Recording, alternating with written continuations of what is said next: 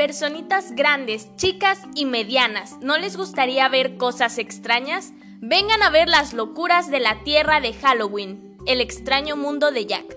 Hola, ¿cómo estás? Yo soy Jude. Y yo soy Alex. Bienvenido al episodio especial de Halloween, de tu podcast favorito, Maniáticos Intelectuales. En este episodio platicaremos acerca del origen del Halloween un poco de cultura, historia, tradiciones célticas, romanas y cristianas. Todo esto y más a continuación. Gracias por estar aquí. Esperamos que te diviertas. Tripulación Armar Toboganes, Crosscheck. ¿Qué onda, Jude? ¿Lista para Halloween? ¿Qué hay, Alex? Pues un Halloween que nos va a tocar celebrar desde casa, ¿verdad, maniático? Con mascarilla, pero no de terror, sino de protección. ¿Acostumbras a salir de fiestas o pedir dulces, maniático? Si es así, te recomendamos no salir para contribuir en la finalización de la pandemia que estamos viviendo actualmente. Pero estar en casa no significa que no haya diversión. Si eres de los que acostumbra a celebrar las fiestas de Halloween, entonces te tengo unas preguntas, maniático. ¿Sabes qué es realmente el Halloween? ¿Cuál es su origen? ¿Sabes en dónde surgió y por qué se celebra? Algo que siempre he pensado maniático es que el conocimiento, además de ser algo maravilloso, funciona hasta para ligar. Imagínate, después de escuchar este episodio, en un año posiblemente podrías ir a disfrutar nuevamente de las festividades y quizá utilizar el conocimiento adquirido aquí para conquistar a alguien en una fiesta, explicándole cómo es que surgió el Halloween. Sin duda, esa persona quedará impresionada. Bueno, maniático, comencemos este episodio. ¿Qué significa la palabra Halloween? En realidad es una palabra formada por la contracción de la frase All Hallows Eve. Si no eres bilingüe maniático o nuestra pronunciación es aterradora, entonces te explico.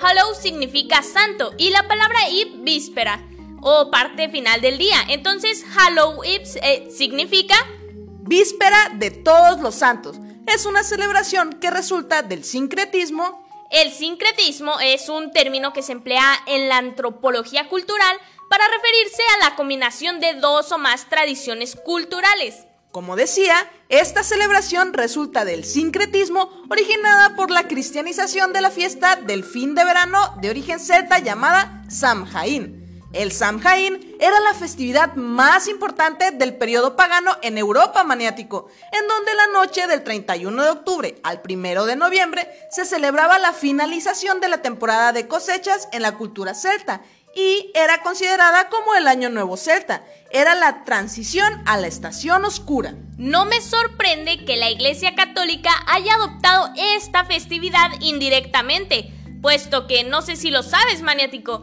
pero en la antigüedad, cuando la Iglesia Católica atemorizaba a los no creyentes con la Santa Inquisición, muchos paganos y gitanos se negaban a pertenecer a la religión porque tenían sus propios ídolos y la religión para arreglar esto, adoptó algunos de los ídolos de los paganos y los convirtió en santos para así convencerlos a unirse. Pero no me creas a mí, maniático. Investiga por tu cuenta, que está muy interesante. Pero bueno, continuemos con el Samhain de los celtas. Para los celtas, el Samhain coincidía con el fin de la mitad del verano y el inicio de la mitad invernal, y creían que durante esta fecha ocurría una asamblea entre los vivos y los muertos. Ellos pensaban, maniático, que la línea que une a este mundo con el otro mundo se estrechaba con la llegada del Samhain, permitiendo a los espíritus pasar a través de ella. Los ancestros familiares eran invitados a la festividad y se les rendía homenaje, mientras que los espíritus dañinos eran alejados. Según los antropólogos, el uso de trajes y máscaras se debe a la necesidad de ahuyentar a los espíritus malignos, con el propósito de adoptar la apariencia de un espíritu maligno para evitar ser dañado. ¿tú crees que los disfraces del siglo XXI cumplan esta función? La verdad es que no, porque los disfraces de ahora son como pues de enfermeras o doctores zombies, incluso científicos o escritores. No creo que el disfrazarte de Carl Sagan vaya a ahuyentar a los espíritus malignos. No sé a qué fiestas vas tú, pero a la última que fui, las personas se disfrazaron de objetos inanimados, así que tal vez sea una manera de camuflaje. No sé de qué hablas, si tú te vestiste de Harley Quinn. Bueno, bueno, continuamos con los celtas.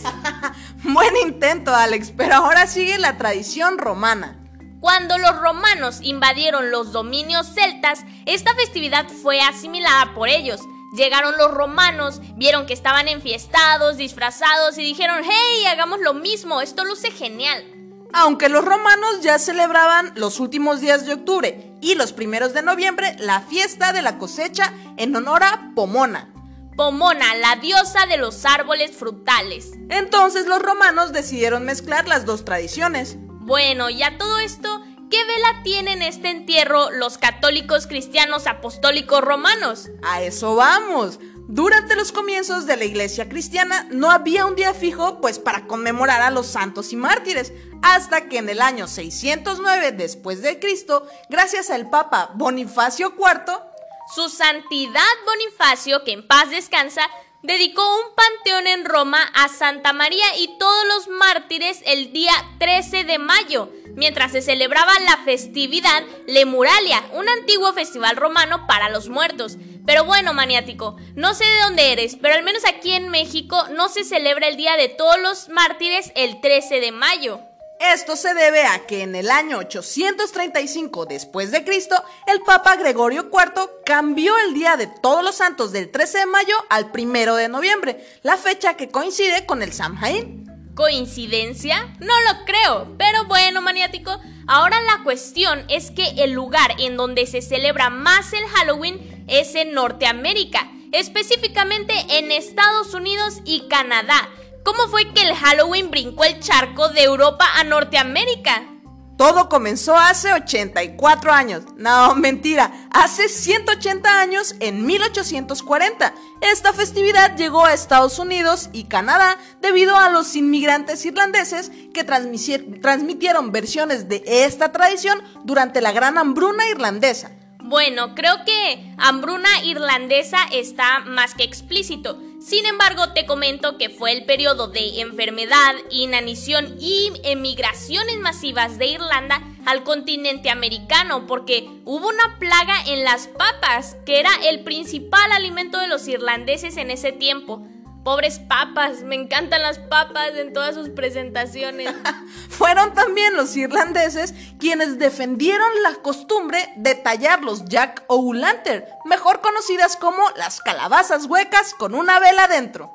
Así es, ellos fueron quienes difundieron la costumbre. Te apuesto que has visto esas calabazas maniáticos, son prácticamente un icono del Halloween. Estas linternas están inspiradas en la leyenda de Jack el tacaño maniático, pero en un momento más hablaremos de los elementos del Halloween.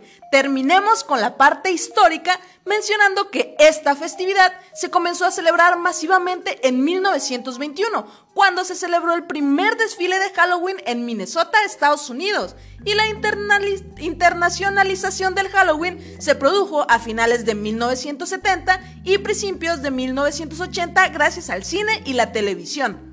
Medios de comunicación haciendo lo suyo. ¿Qué piensas de todo esto, maniático? A mí me impresiona cómo puede haber tanta historia detrás de eventos que podemos considerar comunes. Realmente todo esto del Halloween es interesante. Tuvieron que pasar años y años de tradiciones y de mezclas entre diferentes culturas y religiones para llegar a lo que actualmente conocemos como Halloween. Y aunque yo escuché muchas veces en la Iglesia Católica que invitan a sus fieles seguidores a no participar en estas fiestas, es extraño cómo un papa cambió la celebración de todos los santos a esta fecha. ¿Lo habrá hecho para cambiar el enfoque de la tradición? No sabía que la religión católica aconsejaba no participar en el Halloween. Bueno, eso es porque nunca estuviste tan metida en la iglesia como yo. De hecho, en algunas parroquias hacen desfiles anti-Halloween, podría decirse, y disfrazan a los niños de angelitos y cosas así. Sí, es verdad que tiene un origen pagano, pero como mencioné en un comienzo, la religión católica adoptó muchas cuestiones paganas en un comienzo.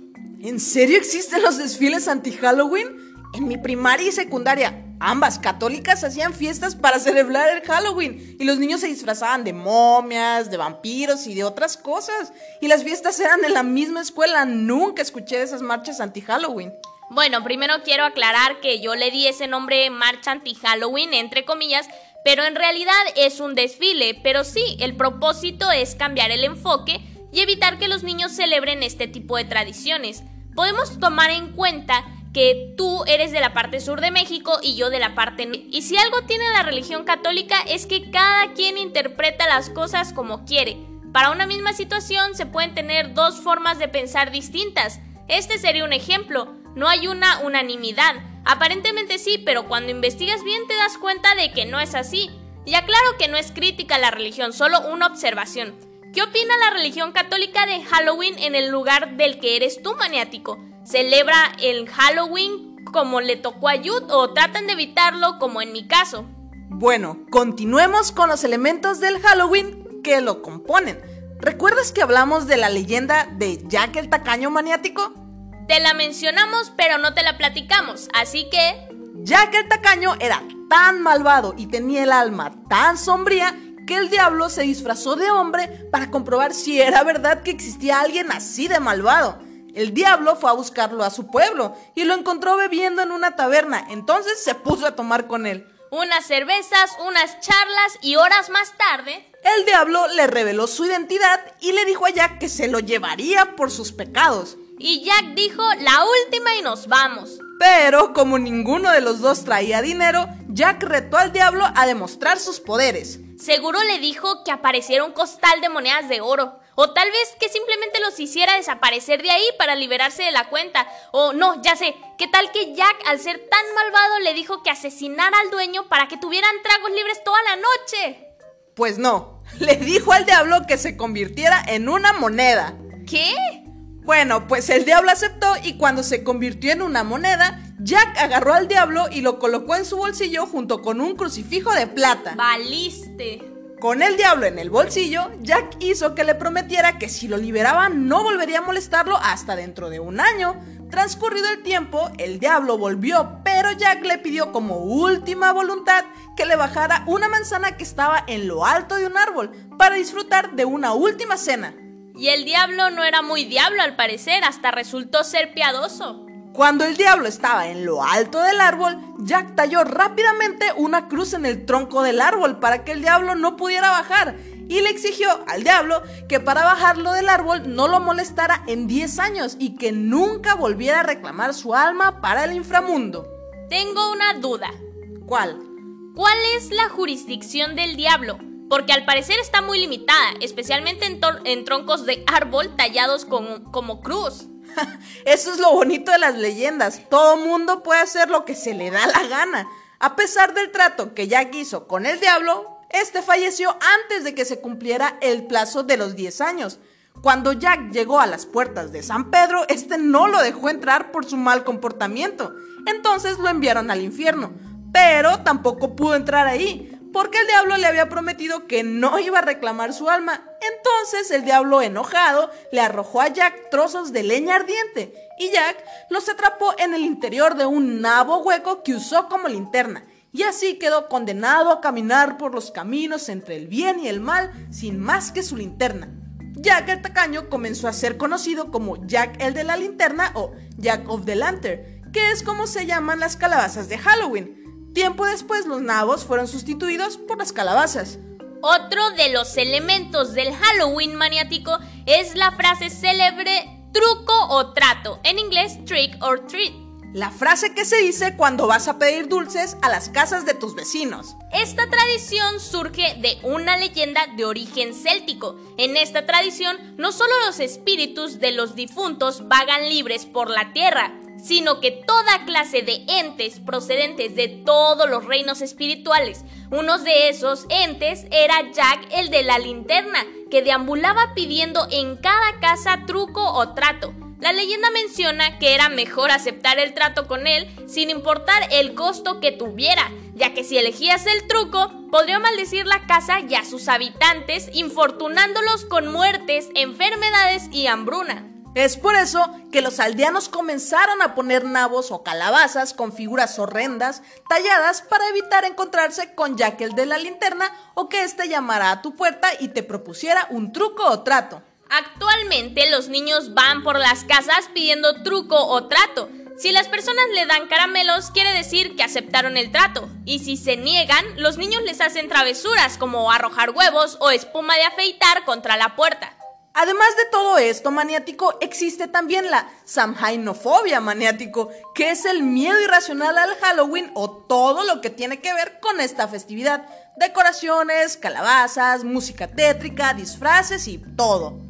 Otro dato curioso es que la segunda fiesta más comercial en Estados Unidos después de la Navidad es el Halloween. Pero recuerda no ser consumista maniático, eso tiene al planeta en una situación muy difícil. Y hablando de consumismo, en estas fechas el consumo de golosinas por estadounidenses es de 1.27 kilos de dulces solo en una noche. ¡Qué rico! No, mentira, no es bueno ni para nuestro cuerpo ni para el planeta. Todo en exceso es malo. ¿Qué te pareció toda esta historia del Halloween maniático? ¿Ya la conocías?